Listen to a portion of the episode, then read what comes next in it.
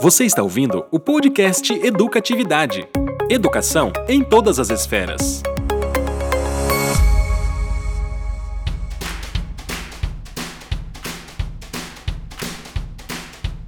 E aí galera, sejam bem-vindos a mais um Educatividade. Meu nome é Thiago e hoje é dia de ser criativo.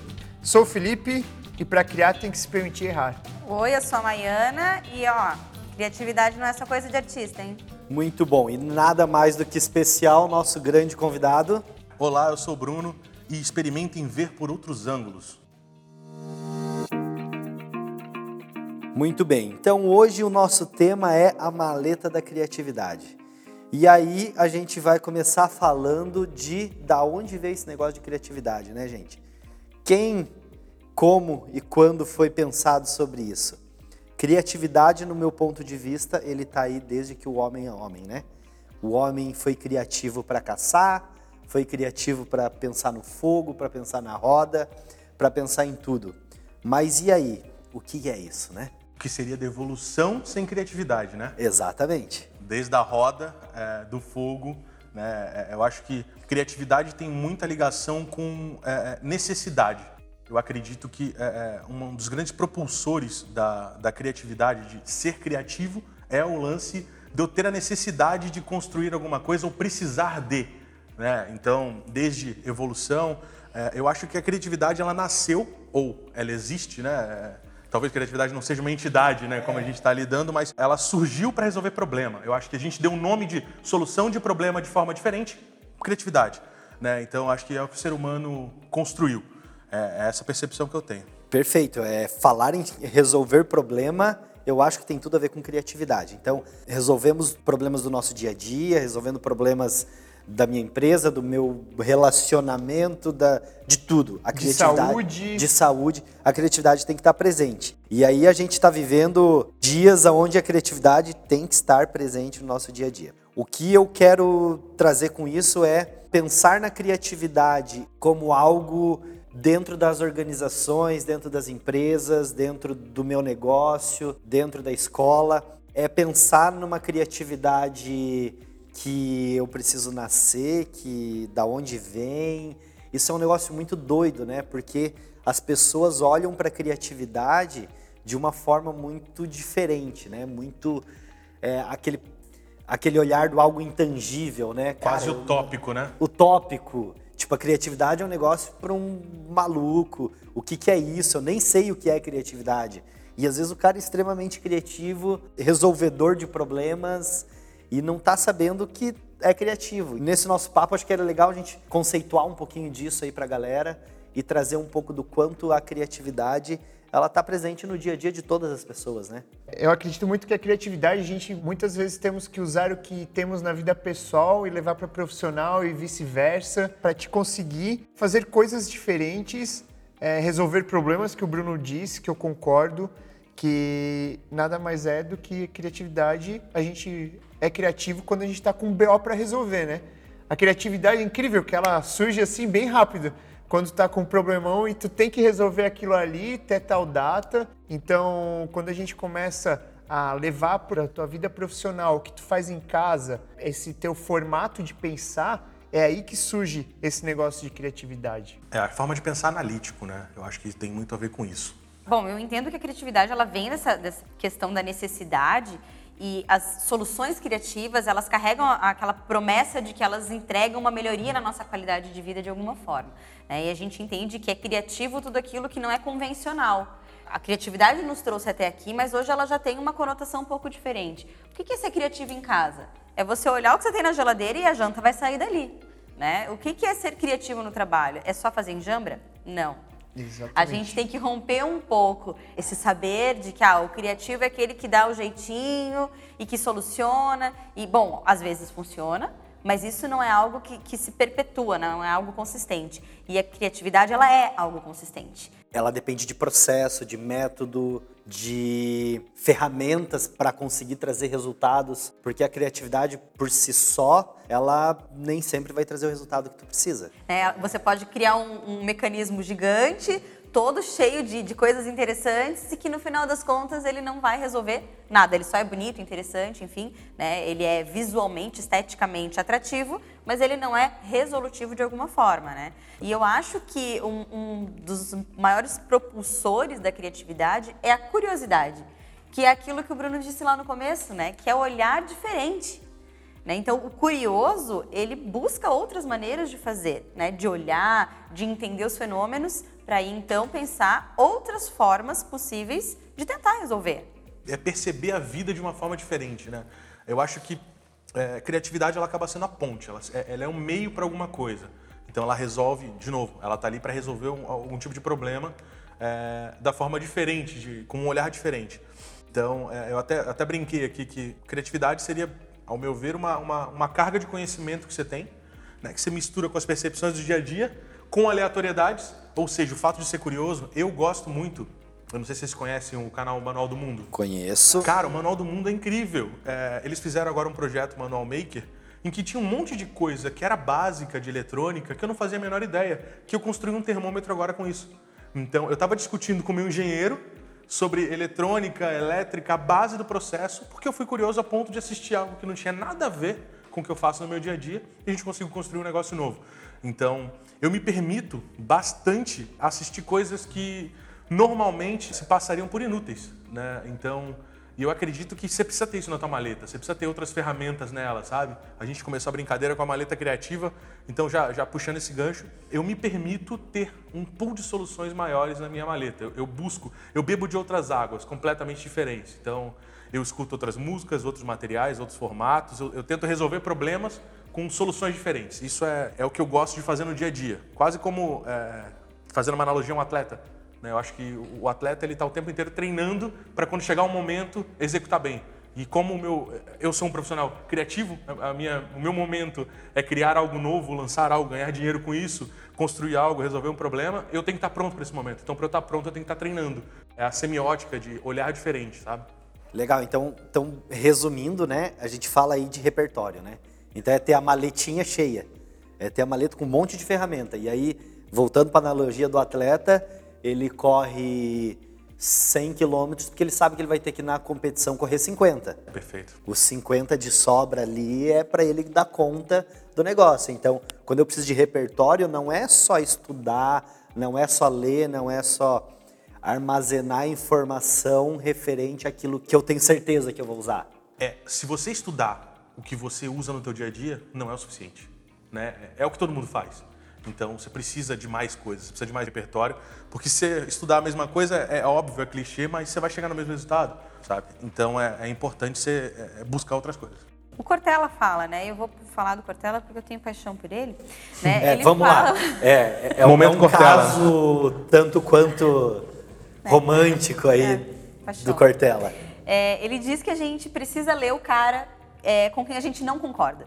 Né? Não basta você ler e, e seguir as linhas que você está acostumado, onde você tem conforto, que são as pessoas que falam a mesma coisa que você gostaria de ouvir. Você tem que entender por que, que o cara que pensa diferente de você pensa diferente de você. Perfeito. Ele tem razões para isso, ele também tem fundamentos para isso. E se a gente sai um pouco do nosso posto e se permite olhar por outros vieses, né? O que, que por que, que ele chegou naquela conclusão que é tão diferente da minha? Com certeza. Talvez você não vá mudar de opinião, mas você vai entender e você vai agregar valores e outros pontos de vista e você vai pensar em soluções que talvez chegam no meio termo entre as duas situações ali. Então, é, a gente tem sim que qualificar as nossas fontes de inputs. A gente tem que ir atrás de novas fontes de inspiração e é muito legal quando tu fala isso, Bruno, de, de olhar coisas que não tem nada a ver, que não fazem parte do teu dia a dia normalmente, mas olhar não com olhar crítico, olhar com um olhar curioso, né? Que é, pô, que legal, o que será que tem aí? O que, de que maneira eu poderia aproveitar? Ou não, né? Só olhar por lazer legal. e deixar que as coisas aconteçam. E talvez é, até se permitir um olhar crítico, né? Se a gente estiver falando, fizer uma analogia política, por que, que eu não escuto quais são os outros pontos do cara que é, é análogo a mim e entendo onde ele quer chegar, sabe? É, é, eu acho que isso tem muito a ver com bom senso, tem muito a ver com entender por que, que eu tô certo e o cara tá errado, sabe? É, é, ou então, o porquê que eu estou certo e o cara está errado, sabe? É, eu, eu ter um parâmetro Então acho muito importante a gente conseguir é, usar isso também como ponto de, de, de, de discussão. O que que o profissional que está na minha área está fazendo e está dando certo, o que, que ele está fazendo e está dando errado, o que, que o cara que não tem nada a ver da minha área está fazendo e está dando certo. Então acho que um ponto legal é a gente falar que na criatividade não existe muita história de verdade absoluta, né? Eu acho que em lugar nenhum, para falar a verdade, mas É, a criatividade muito menos. Muito menos, Muito porque menos. a gente vive um, um negócio que a gente conversava aqui e falava, por exemplo, da Apple. Aí o cara tem o Apple, o iPhone 11 e todo mundo olha, tá, é possível melhorar? Perfeito. E aí seria uma verdade absoluta se falasse, não, não é possível. Ninguém vai melhorar isso aqui. E daqui uns meses eles vão lançar o 12, dizem, com uma série de ferramentas novas. Com... E aí? Foram criativos, buscaram e deixaram de olhar como uma verdade absoluta. Mas o Nokia não resolveu o problema há 10 anos atrás? Resolvia. Há 10 anos atrás a gente não tinha touch, cara. Olha o quanto a gente evoluiu nesse meio do caminho, né? Falando um pouquinho de inovação.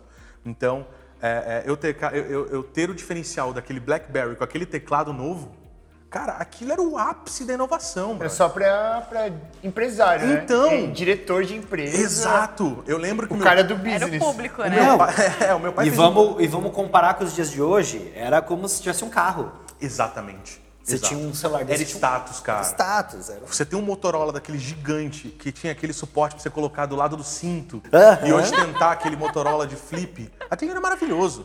Meu pai fez um plano é, empresarial que ele teve que comprar N celulares para ganhar um BlackBerry. Então, cara, era incrível. Era, era, era o, o iPhone de hoje em dia. Mas por que o iPhone de hoje em dia? Porque alguém pensou diferente. É o que você falou, cara. Faz todo sentido.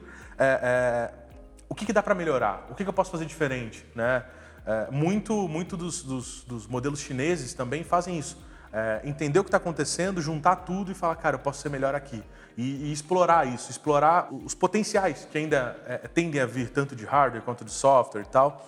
É, infelizmente, agora as coisas estão começando a ser mais previsíveis, né? Porque a gente chegou no limite de, ok, o que, que vai acontecer? A câmera vai ficar melhor? Enfim, eu vou, eu vou aproveitar a, a, a, a evolução de forma natural dos hardwares e tal, mas eu concordo contigo que a Apple, ela se propõe a, a dar aquela pitadinha de... Por exemplo, uma, uma coisa que a Apple fez que para mim foi uma novidade foi quando eles no Apple Watch deles lançaram do reconhecimento de acidente lá.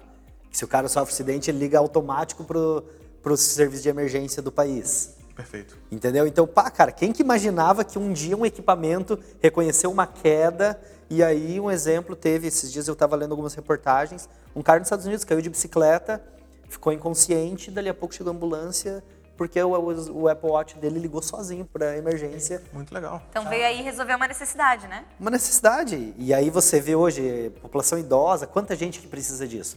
Mas aí eu acho que entra num ponto legal da nossa conversa que a gente precisa falar que quantidade de processos que eles têm que ter dentro do, do sistema deles para chegar nessas, nessa inovação, para ser criativo, né? Quantas ferramentas de criação, de desenvolvimento de projeto precisa para isso? Ou é simplesmente eu chegar e ter a ideia, ter o momento eureka e criei, fiz, inovei e eu sou o gênio da lâmpada e com um estalar de dedos faço. É assim?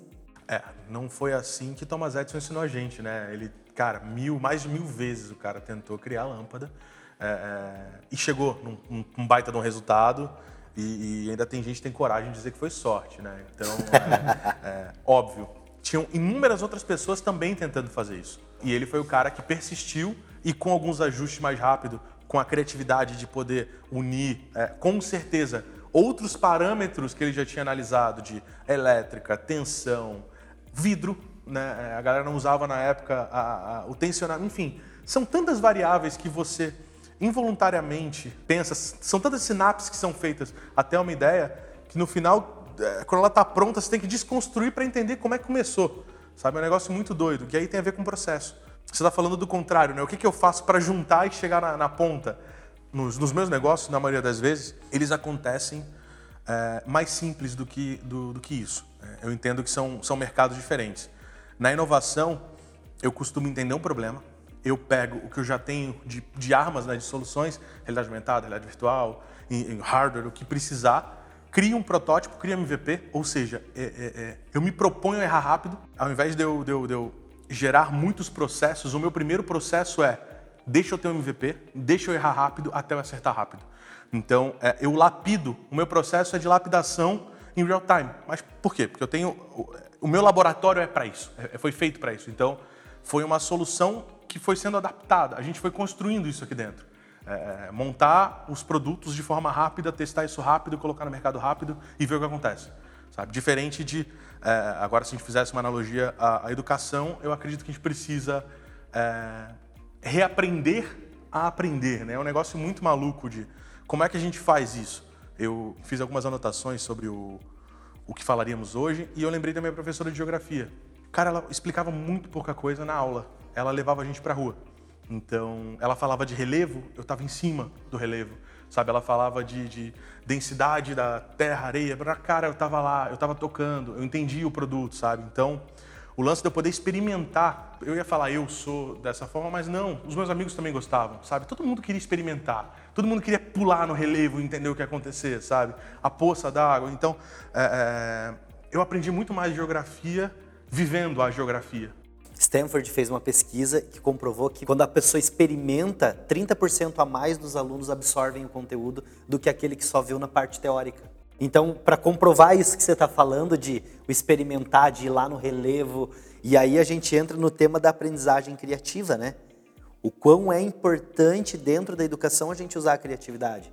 Porque a aprendizagem ela se torna muito mais significativa, ela, é, ela se fixa de uma forma diferente dentro do meu inconsciente, lá para a gente fazer as relações é, necessárias e vir um conhecimento empírico, né? Que na necessidade ele vai vir naturalmente, você não precisa forçar para vir aquele conhecimento. Quando vocês estão falando de aprendizagem criativa, a gente está falando de romper as barreiras, né, as paredes da sala de aula, e aí a gente vai viver essa experimentação no dia a dia relacionado com aquele conteúdo que a gente está trabalhando. Então, no momento que a professora de geografia te leva para experimentar o solo, o relevo, os materiais, você tem outras sinapses em ação naquele momento. Então não é só a sinapse do visualizar e ouvir o que a professora está falando. Você está usando todo o teu sistema, você está usando todo o teu corpo e você está formando uma rede sináptica a partir daquela aprendizagem. E aí, quando a gente tem uma rede sináptica, é muito mais fácil a gente conectar outras coisas com ela. E aí a gente tem as questões criativas. Porque aí a gente vai conectando as coisas que aparentemente às vezes eram aleatórias, né? e a gente vai tendo produtos, né? resultados diferentes. Eu estava pensando sobre de que maneira abordaríamos de uma forma diferente o assunto da criatividade, porque muito se fala sobre criatividade. Se a gente for olhar, tem muito material que trabalha o assunto, porque ele é absolutamente importante. Quando a gente fala da, do mercado de trabalho, quando a gente fala de soft skills, quando a gente fala de velocidade de mudança e da necessidade de adaptação no novo cenário, todos nós precisamos estar apropriados da competência da criatividade. E quando a gente fala da competência da criatividade, a gente está falando da necessidade. E necessidade nada mais é do que uma emoção em movimento. Por que, que eu procuro abrigo de um animal feroz lá na pré-história? Porque esse animal feroz mobilizou em mim o medo, a necessidade de proteção. E aí então eu gero todo um, um esquema para me proteger daquele animal. Então, o que é criativo? Ele começa mobilizando uma emoção. E aí eu vou usar um exemplo dos comediantes, né, dos artistas. Eu disse que criatividade não é só para artista, mas eles usam muito bem. Então, o que, que é a comédia? Qual é a comédia que faz a gente rir? A comédia que faz a gente rir é aquela que mexe naquela nossa emoção, é, ele denuncia a gente de uma forma anônima. Ele vai pegar lá no teu calo aquilo que você achava que só você fazia, escondido, sem ninguém saber, e ele vai falar que todo mundo faz. E a gente acha graça. A gente ri porque a gente se vê ali. São emoções, né? então eu sou denunciado, ninguém botou meu nome lá, então eu posso achar graça, porque eu sei que a gente está conectado naquilo. Né? É uma dor minha, mas é uma dor de todo mundo, então a gente se permite rir. Então, quando a gente está falando da criatividade, a gente está falando dessa mobilização de necessidades, mas que estão atendendo as nossas emoções. Sou maluco e busco um monte de coisa. Eu fui entender o que, que como é que se chegava no humor. Por que uma coisa é engraçada? Por que, que eu, eu acho graça de algo? E eu estava estudando, primeiro, é, é, exatamente o que você falou, e tem um ponto que é o plot twist, ou seja, eu não espero que o cara fale isso. Então o fato de eu não estar preparado para o que ele vai dizer, por mais maluco ou diferente, ou que não, ou, ou que, putz, eu sempre você está falando comigo, eu sei onde você vai chegar. Se eu não souber ou se você mudar, esse plot twist é engraçado. Então o humor tem muito a ver com eu não estar preparado, é mexer com essa emoção. De falar, caraca, eu não pensei nisso, não era isso que eu estava esperando. Então isso acaba é, é, ligando algumas, provavelmente, algumas redezinhas lá que fazem isso ser engraçado. Não ser ao fundo, mas é, é você me lembrou disso, inclusive, é, num curso sobre criatividade do Murilo Gun, ele fala sobre a construção da piada, de, do porquê. Como é que eu faço uma piada ser engraçada e ela conseguir acolher todo mundo, né? É esse lance. É eu conseguir trazer para tua realidade, fazer com que você é, tenha empatia, falar, cara, eu sei o que você está pensando, você está, tamo junto, e ao mesmo tempo não era exatamente isso que você esperava no final, eu mudei a, a brincadeira. Então faz sentido, tem de novo a ver com aquela semiótica. Eu estou vendo as coisas diferentes. O stand-up, é, a gente falar sobre coisas do cotidiano, só que da minha maneira, da forma que eu vejo. Né? Então, isso que é, que é o divertido. O que, que ele está pensando? Por que, que ele está pensando diferente? Por que, que, eu não pensei dessa forma? Sabe? Então, acho que tem, tem muito a ver com isso. E o humor, muitas vezes, ela é uma forma da aprendizagem criativa. Né? Então, muitas vezes a gente cai em alguns projetos que a gente tem que trazer uma. lapidar para um pouquinho de humor para trazer a atenção do aluno. E os projetos onde nós atuamos de educação, eles nunca são iguais uns aos outros. É, mesmo que seja no mesmo cliente, o projeto A vai ser diferente do B, e aí a gente precisa de referência, que é como a gente constrói os projetos educacionais, para aprendizagem corporativa principalmente. A gente busca essas referências, a gente falou muito em conteúdo, né? Mas muitas vezes a gente precisa vivenciar alguma coisa diferente, experiências, é, experiências novas com esportes novos, restaurante diferente, uma loja que tu não costuma entrar e lá ver como é que é o atendimento, o que é aquele produto. Eu não vou comprar aquele produto, talvez, mas talvez me surpreenda. Então eu preciso ver todo esse mundo que existe fora da minha bolha, estourar essa bolha e lá, ser o curioso, para daí eu trazer isso para dentro da minha da minha empresa e, e, entender nesses projetos o que, que eu posso agregar de diferente, de criativo. A criatividade não precisa ser um negócio mirabolante. Eu só preciso talvez entender a realidade de quem vai receber esse conteúdo. E aí eu estou sendo criativo, sendo criativo, trazendo a forma real de como as coisas funcionam. É, e o lance de experimentar, né? De, de se permitir experimentar, isso é muito legal. Eu tive eh, alguns dias vagos em, em Portugal depois do evento do, do, de inovação que a gente participou e eu fui buscar museus. Eu acho muito legal e museus com experiência, que tivesse coisas divertidas. E eu fui nos infantis. Então tinha um monte de experiência é, é, é, divertida de entender como é que funciona o intestino. Você literalmente entrava no intestino e ia brincando com as células, é, é, bactérias, assim por diante. E um outro que era de ciências, em que não tinha nada, nada escrito. Era tudo é, experienciável, era tudo, tudo brincável. Então, tudo que você olhava lá, você podia mexer, tocar, interagir. Então, cara, tava eu e mais umas 15 crianças, e a gente começou a, a, a, brincar com um monte de coisa, cara. Semiótica, entender. A criança colocou o olho lá e a gente aumentou o brilho da luz. O olho começou a, a, pupila dilatou, a gente conseguiu ver isso em tempo real. Eu falei, cara, que genial. Como é que não existe isso em tudo que é lugar, sabe? Que lindo uh, você poder fazer isso. E que sorte essas crianças têm de poder estar tá experimentando isso o tempo inteiro, sabe? Na realidade, eu fui em inúmeros museus, mas esse foi o que eu achei mais legal, o museu infantil sabe? Um museu que falava de, de, funções gastrointestinais e depois eu fui num de ciências básicas, sabe? Então é, é um negócio muito louco de como é que você aproveita esse lance né, de conteúdo e material, experiência. E só falando da aprendizagem criativa, você não precisa nem de palavras para entender o conceito. Genial, né? Só tá lá o conceito. Você não precisa falar. Romper as barreiras, ter... né? É. A criatividade ela também vem com, com, com esse chamado de romper barreiras de ir além do que aquilo que está sendo posto e perguntar o porquê não. E se eu fizesse assim? Né, o what if do, do Murilo Gun. Né? E o porquê que é assim? E por que, que não pode ser diferente? E aí testar, né? Viver isso. Uhum. Né? É o lado infantil do, do aprendizagem. A questão da ludicidade, do prazer no, no aprender e no viver. Então, quando a gente traz para aprendizagem de adulto, um pouco da comédia, um, uma situação mais leve, a gente está falando de prazer na aprendizagem. A gente está falando do quanto isso nos aproxima daquele conteúdo, diminui as barreiras e faz com que eu tenha vontade de engajar naquilo que está sendo proposto, né? Perfeito. Eu tinha, eu acho que o mais legal dos brinquedos que eu ganhava era desmontar eles. Então, eu acho que isso tinha a ver com um é pouco de característica, né? De você entender o que tem dentro, abrir a TV para ver se encontra alguém lá. Então, eu fazia muito isso. Inclusive, eh, minha mãe escondia os brinquedos para eu não abrir e meu pai me incentivava. Cara, quer abrir? Abre aí. Depois só monta de novo. Então, Então- a graça era, era tentar montar. Eu ia, eu ia entrar nesse ponto, que meu pai também foi um grande incentivador dessa curiosidade na minha vida. Porque ele desmontava comigo. Então. Entendeu? Ele tinha uma oficinazinha lá no quintal de casa e ele gostava muito de mexer com madeira. Então a gente desmontava, montava. Às vezes arrumava o liquidificador e metade das peças não aproveitava mais. Mas resolvia de forma criativa. Uma engrenagemzinha que tinha quebrado, ia lá e arrumava. E aí, de forma criativa, a gente ia resolvendo esses pequenos probleminhas do dia a dia. E com isso, foi me gerando repertório para lá na minha vida adulta. Eu sempre ter o desejo de fazer engenharia, de trabalhar com isso para um dia ir trabalhar com a robótica, dar aula de robótica para crianças. E olha quanta coisa eu precisei viver para chegar ali. E aí, repertório. É o jeito MacGyver de ser, né? O jeito MacGyver de ser. Ah, eu sempre tenho uma soluçãozinha meio MacGyver para tudo.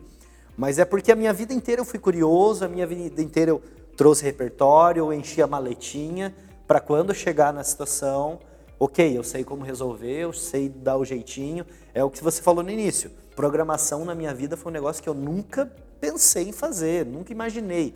Programar qualquer coisa, jamais. Um dia eu caí numa sala de aula e tive que ensinar programação para criança. E aí?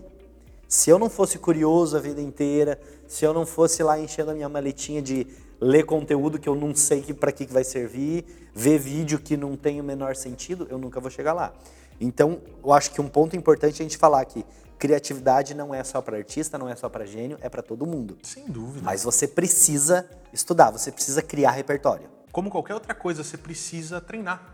Né? É importante. E, Thiago, a dica é: os pais têm que dar essa, essa possibilidade para os filhos, instigar eles, mas isso também vai para os gestores. Os gestores das empresas permitirem que a equipe vá, que voe, que vá pesquisar. Pegou o cara no YouTube, o cara tá lá pesquisando sobre conteúdo. Gente, hoje o YouTube é um arsenal de conteúdo para te aumentar esse teu repertório. Eu até imagino que hoje é o maior arsenal de conteúdo que deve ter na internet, depois do Google, deve ser o YouTube. Eu não quero te dar informação errada, mas se não me engano, cara, eu- eu preciso pesquisar isso, mas a cada 12 dias a gente acumula a mesma quantidade de informações que a humanidade inteira acumulou nos últimos X anos. Então é um, vamos lá, só para não errar muito. Em num pequeno espaço de tempo, a gente consegue acumular mesmo do Mesma coisa que a- humanidade acumulou até hoje. Então, é- é- é, a informação, a quantidade de conteúdo. Eu lembro, eu, eu não lembro exatamente, mas se não me engano eram 12 dias para eu poder ter o dobro do que a humanidade já acumulou, sabe? Meio De- mês, meio mês de É trabalho. surreal, cara, é surreal. Olha o que a gente está colocando de E conteúdo. aí, e aí é o que o Felipe tá falando, né? Eu tenho que deixar o cara viver isso. Exato, ele tem que voar. E precisa errar. Exato, tem que permitir o erro. Cara, por que, que é errado errar? Por que, que é ruim errar? Sabe? Então, meu. O problema é continuar no erro. Então, é, a, a minha vida é um eterno erro, cara. Então, às vezes a gente acerta nesse meio dos erros, sabe? Hoje de manhã a gente teve uma reunião e a gente conversando, inclusive, com. Na nossa reunião, uma pessoa um pouco mais de idade, 60 e alguns anos. 67. 67 anos, e a gente falava justamente sobre isso, que em algumas culturas o empreendedorismo ele só é investido depois que o cara faliu algumas vezes, quebrou a cara sozinho algumas vezes. Agora você tem condições de eu te dar aqui uma grana para você trabalhar. O próprio Vale do Silício, né? É importante que a gente explore os erros para poder otimizar os acertos. né? Então, até a gente está falando de filho, o que, que eles deveriam estudar. Eu, nas palestras, que eu bate-papo que eu faço com o pessoal nas empresas, eu sempre faço duas perguntas. O que, que você gostaria que seu filho fosse? Né? Qual profissão você gostaria que seu filho fosse? E o que, que o seu filho precisa saber para se destacar né, quando ele tiver 18 anos? Como é que será, né, se seu filho nasceu hoje, daqui a 18 anos, ele tem que estar preparado para quê? Ele tem silêncio. que- Vamos lá, esse silêncio eu acho que ele é bem pertinente, né? Ele Loucura, tem né? que estar preparado para qualquer coisa. Então, é isso que é o legal, sabe? Não adianta ele ser um puta do matemático, que ele vai ser quadrado. Não adianta ele, sabe? Ele, ele precisa é, é, ser plural, sabe? Então, acho que o lance agora é pluralidade, é ele conseguir explorar todos os pontos, sabe? É, é o que você fala de soft skills mesmo. É muito mais importante que ele seja um resolvedor de problemas do que ele seja especialista em algo. Óbvio, existem profissões que não dá nunca. O engenheiro, o médico, o advogado, eles são essencialmente especialistas. mas A gente já vem notando uma mudança eles também, precisam, né? exato, eles têm que ser especialistas, mas não é, é, é, Não repetidores de processo. perfeito. Eles têm que perfeito. ser analíticos. Especialistas em aprender. Isso. né? exato, A- Estar exato. abertos a entender. O Murilo Gun fala sobre isso, que o robô vai substituir quem repete o processo. Perfeito. Quem é criativo, o robô não substitui. E a gente tem um exemplo desse aqui, o próprio Thiago. O Thiago é engenheiro e hoje em dia é profissional na área de educação. Sim, eu sou engenheiro civil, é, minha formação é lá na construção civil e eu trabalho na educação. 90% da minha atuação hoje é na educação. Legal. Entendeu? Então, assim, se eu ficar batendo na tecla de, de que eu tenho que fazer aquilo que eu fui treinado 20 e poucos anos da minha vida para fazer e não reaprender, não ser criativo, não me reinventar, não sei onde eu estaria agora. Exato, eu acho que o conceito de, vamos, vamos usar a tua profissão, de, de, de levantar um prédio, né, de construir um prédio, os pilares e tal, eles são os mesmos. Mas será que eu tenho que fazer da mesma forma, usar os mesmos materiais,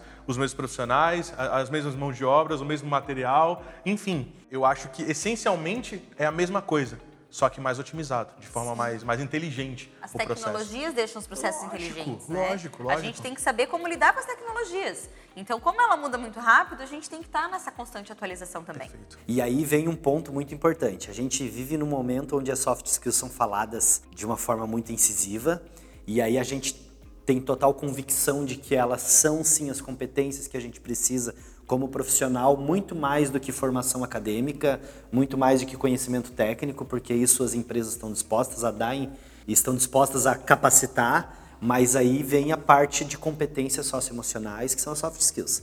E aí dentro delas é a criatividade. E aí vem o ponto, chegamos num ponto que veio uma pandemia e nos obrigou a viver de forma constante, incisiva a criatividade. E agora? Né? E aí a gente vem bem para essa pergunta. E agora? Qual que é o caminho que eu tenho que seguir para ser criativo a partir de agora, já que eu nunca me preocupei com isso?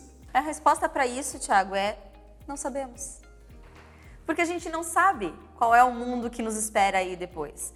O que é importante é nós estarmos preparados para não saber. E nós não estamos preparados para não saber. A gente quer ter resposta para tudo. Né? E quando a gente assume a postura do não saber, a gente se permite o erro, porque a gente se permite aprender. A partir do momento que eu sei, eu não preciso aprender. Mas, quando eu estou no momento de construção de novos saberes, de novas possibilidades, a gente se coloca num, num momento de, ok, vamos fazer diferente, vamos pensar diferente, vamos ver aí um, um- novo jeito de ser, e é aí que a criatividade ela é essencial. Exato. É, eu tava, eu, eu também no meio dos estudos até, porque vocês são muito inteligentes. Aí eu falei, cara, eu preciso no mínimo ter, ter argumento, né? Conseguir falar. E cara, um case muito legal é do Shiro Nakamura.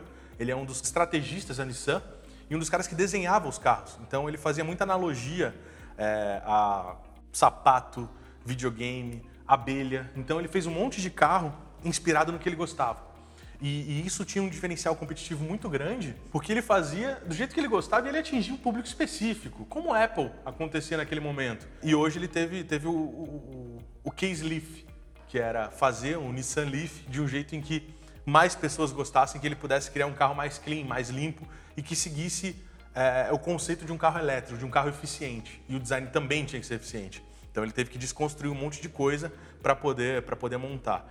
Então, inclusive, em 2016 ele foi eleito é, um dos caras mais inovadores do mundo, por conta é, de toda essa versatilidade, dele, dele aproveitar, sei lá, natureza, aproveitar é, pontos que são completamente fora da curva para você criar alguma coisa, né, baseado nisso. Inclusive, os principais designs de carro são, são inspirados em coisas que não tem nada a ver com carro. Isso que eu acho mais bacana. Né? A Ford explorou muito isso. A própria BMW, né? com, com, com teorias e conceitos da aviação, que eu acho maravilhosos. Enfim, nada é o que, o que essencialmente se tornou. Então, muda... Caramba, ficou filosófico isso, né? Mas... é, é, Tomara que ele seja, seja mais profundo do que bonito. Mas eu acho que é esse o conceito, né? É Como as coisas vão evoluindo e como elas vão se moldando à realidade. Eu acho que tem um ponto bem legal assim que a gente tem que falar que vamos lá, lá na química tem uma teoria que nada se cria, né? Tudo evolui. Tudo energia. Transforma. É, tudo se transforma. então acho que dentro da criatividade é um pouco disso, né? A criatividade tem isso de gerar o, o surpreendente, né? A sensação de ser algo surpreendente. E o que é surpreendente gera desejo. né? Porque nós temos esse olhar, esse, é, essa vontade de alcançar aquilo que é diferente e é por isso que a gente vê públicos imensos para aquilo que é novo, para aquilo que é surpreendente, para aquilo que brilha os olhos, né? E... Para aquilo que faz o uau. Exato. É o diferente. É, inclusive, isso tem um gancho legal. Eu estava tentando encaixar os irmãos Lumière no meio do papo, porque eu gosto muito dos caras, como o início da formação foi cinema e tal. É, eu acho eles geniais. Tinha um monte de gente tentando criar algo que tivesse a ver com o movimento da fotografia. E eles foram os caras que criaram o cinematógrafo. Eles criaram a ferramenta em que transformava o que eles tinham de referência do pai, que era fotógrafo, aqueles filmes em movimento então, eles no meio do caminho conseguiram construir. Eles também eram engenheiros e eles conseguiram é, é, é, construir um, um, uma máquina que grava e uma máquina que projeta. Então, o primeiro cinema foram dos caras. Então, isso foi genial. Basicamente, eles pensaram diferente, né? Por que, que o pai dele não construiu isso? Ou por que, que todas as outras milhares de pessoas na, na humanidade não pensaram a mesma coisa? Até estava na mão de todo mundo. Então, o que eles fizeram foi um, juntar o que eles tinham de, de conhecimento, a maletinha deles ali, uniram forças, entenderam que o pai já tinha de informação e construíram algo novo. Então a gente está falando de muito tempo atrás, onde informação era escassa, material era escasso, o Walt Disney estava começando a desenhar, sabe? Então é, é, eles chegaram muito próximos ali e, e, depois que eles estiveram com aquilo pronto, é, o segundo passo foi colorir. Por que, que, eu não faço isso colorido? Por que não, né? Por que, que eu não transformo uma fotografia em vídeo e por que, que eu não deixo essa fotografia colorida? É, pra você ter uma noção, é, é, grandes estudos que eles fizeram foi com fécula de batata.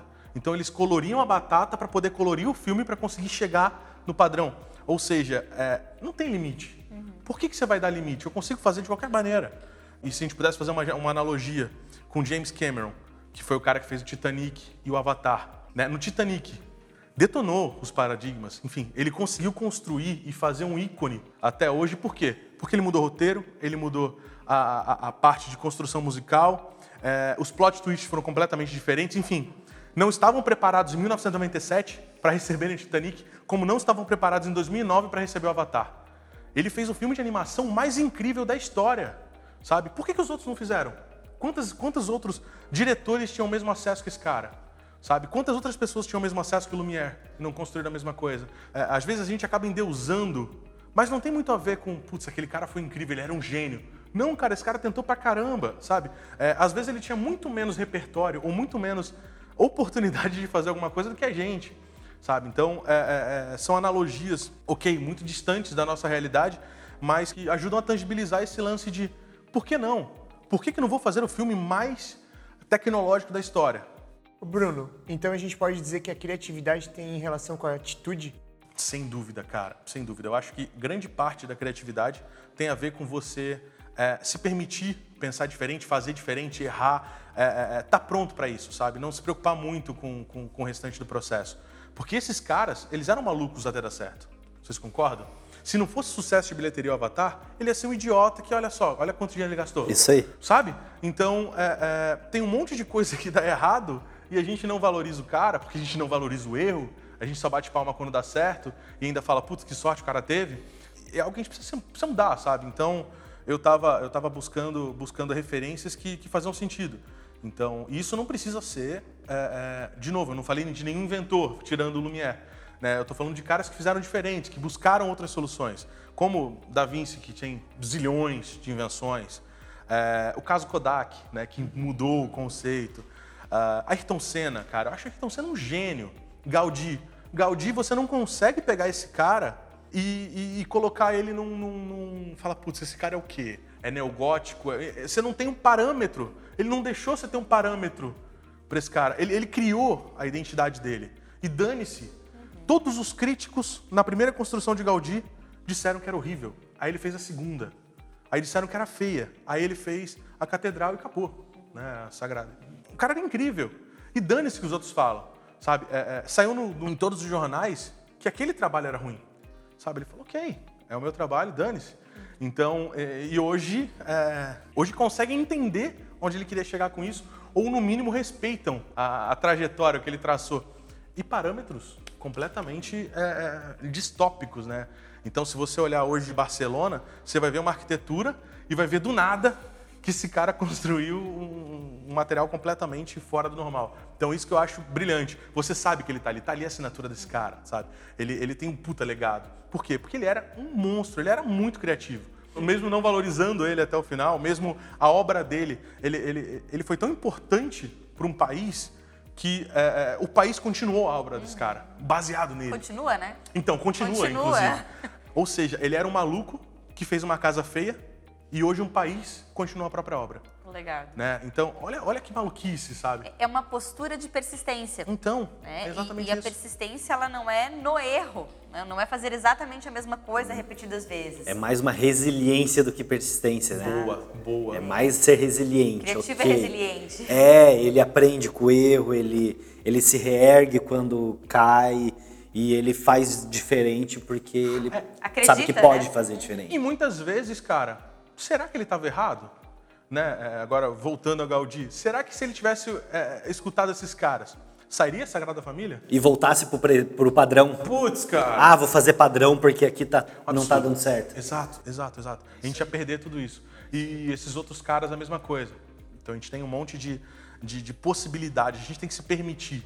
Se juntarmos a- a- as sinapses, cara, a gente chega em funções infinitas, sabe? Então, é, uma, uma pessoa jurídica lançou um foguete. E por que não? Sabe? Então tem, tem, tem esse detalhe, ele se permitiu criar. Por que, que só a NASA pode fazer um projeto incrível? Sabe? Ele se permitiu. Então é, é outro cara incrível fora da curva que começou do nada. Então, para concluir o nosso papo aqui, vamos fazer o nosso resumo do dia. Começamos falando do que é a criatividade, né? E aí a gente viu que ela é para todo mundo, que qualquer pessoa pode ser criativa. A Maiana falou de uma forma muito legal a questão da criatividade ser uma soft skills, uma competência que ela pode ser aprendida e pode ser desenvolvida. Bruno trouxe aqui o exemplo da Nissan, que fugiu completamente do convencional, mas também trouxe que a criatividade é a junção do repertório dentro da maletinha, encher a maleta de ferramenta, e aí a gente teve analogia também com o esporte, com o atleta que para ele conseguir ir lá para o jogo oficial ele tem que treinar muito e a criatividade tem que ser treinada.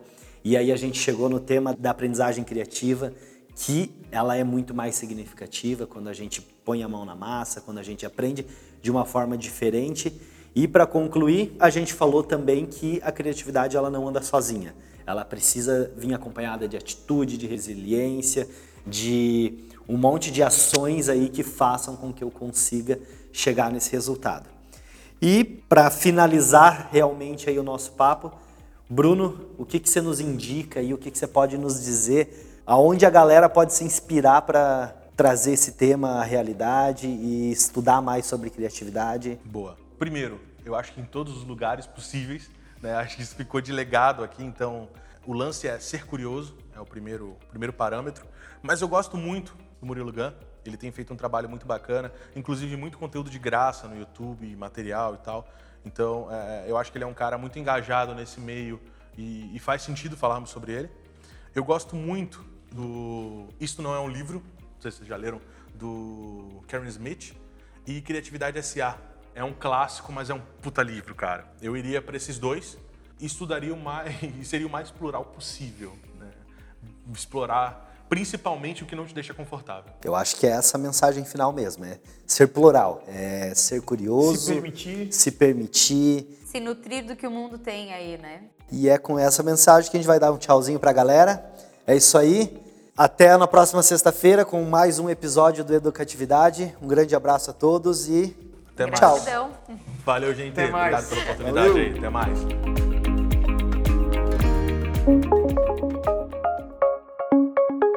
Este podcast foi editado por Nossa Voz, produtora de áudio.